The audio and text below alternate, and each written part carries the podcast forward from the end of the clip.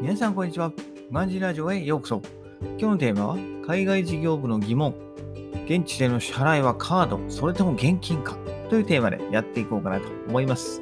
ね、海外あるあるの一つで支払いを現金にするかカードにするかっていう問題があるかなと思うんですけど、まあこれはね、どこに行くにも、えー、同じ課題になってきますよね。さすがに日本円が通じる、使えるところがね、えー、ほとんどないので、現地で使えるところは。はい。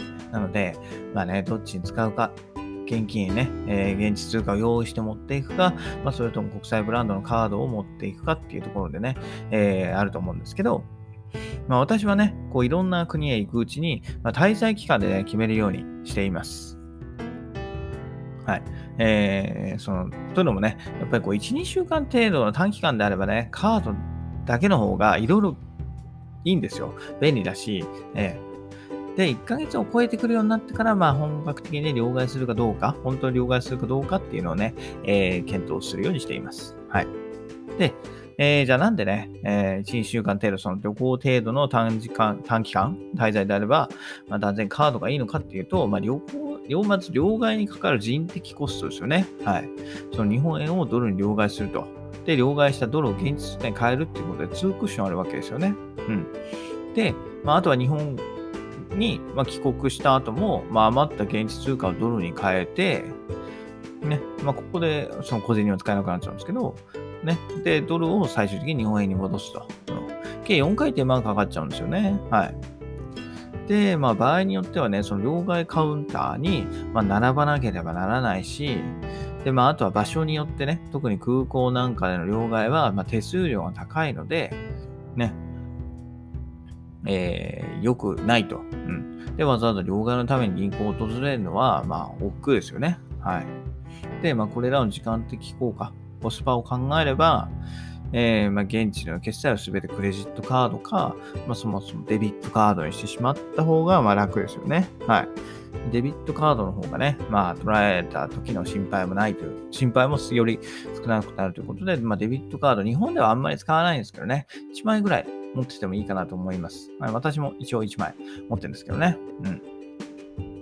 で、ま、ちなみにその残った小銭っていうのはね、一応東京なんかに、まあ、ポケットチェンジっていう小銭をね、両替できる機械があるんですけど、ね、そもそも全部の、もちろん国には対応しないし、まあ、ドルとかね、えー、ユーロとか、本当にメジャーなお金しか扱ってないので、まあ、仮にね、えー、それを知ってたとしてもわざわざそこに行くのもあれだし、っていうところですよね。はい。で、やっぱりクレジットカードの方が、まあ、ショッピング保険がつくのでね、万が一そのカード情報が抜かれたり、えー、カード自体が取られてもまだ救いはあるんですよ。はい。ただ現金の場合は、まあ、落としてしまったら最後と、まあ、海外で戻ってくることはまずないですね。はい。私も一度エジプトで落としましたけど、その時はね、パスポートも一緒に最後に入ってたんですよ。ただパスポートは入ってて、現金は小銭まで全部抜かれてましたね。はい。そんなに入ってなかったんでね。ね、ゴルフの帰りで、まあ、ゴルフが終わった後だったから、結構使っちゃったんでね。だから、そんなに残ってないんですけど、でも5000円ぐらい入ってたかな。5000円だと、ね、リフト人の月収の6分の1ぐらいになるんで、まあ、それは結構な大金ですよね。はい。で、まあ、あとはね、その現金で買い物した時に、エジプトでもあるんですけど、こう慣れない現金でね、お釣りをごまかされたりすることがあるんですよ。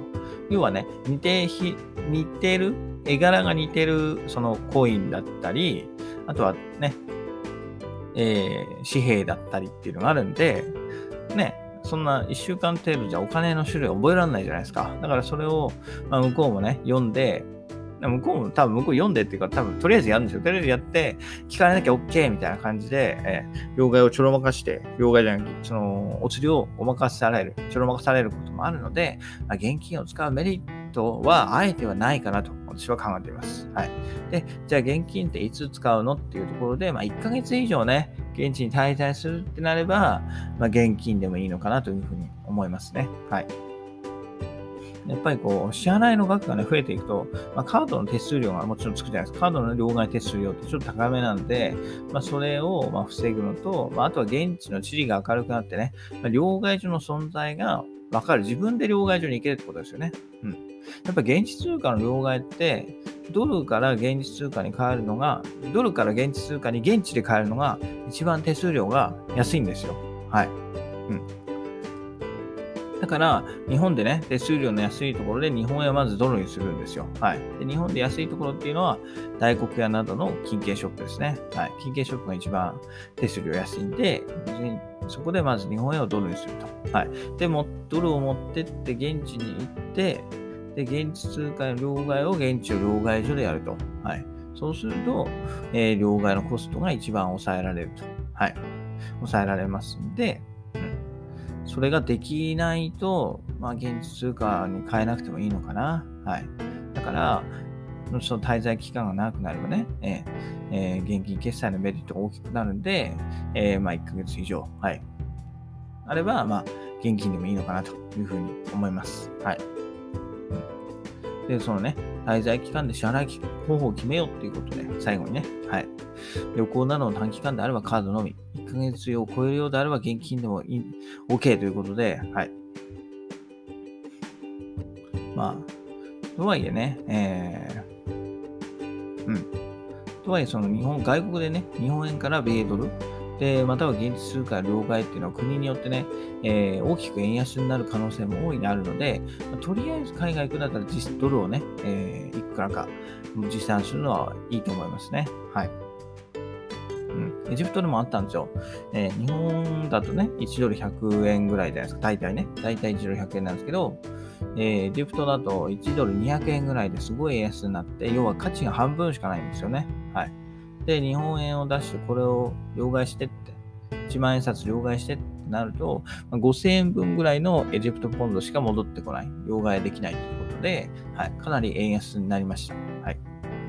やっぱりね、米ドル、海外行くんだったら米ドルね、はい、えー、あれば間違いないかなと思います。うん。で、やっぱり余ったドル紙幣ね、わざわざね、円に変えなくても、まあ、リスクヘッジとしてね、自宅に数万置いとくのもいいと思いますよ。はい。やっぱり日本円だけではね、この先どうなるかわからないし、またね、次回ね、海外に行くときがあるかなと思いますので、まあ、わざわざね、えー、お金をかけて手数料払ってまで日本円に戻す必要は私はないかなと思ってます。はい。私もね、家に多分、どれぐらいあるんだろうな。1000ドルはあると思うんですよね、この家に。ね、結構だからやっぱドルはね、持ってた方が私いいと思いますよ。現金でもね。もちろん証券口座にもドル入れて、ね、えー、現金でもドル持ってると。はい。その方がね、リスクヘッジになるかなと思うんで、いいかなと思います。はい。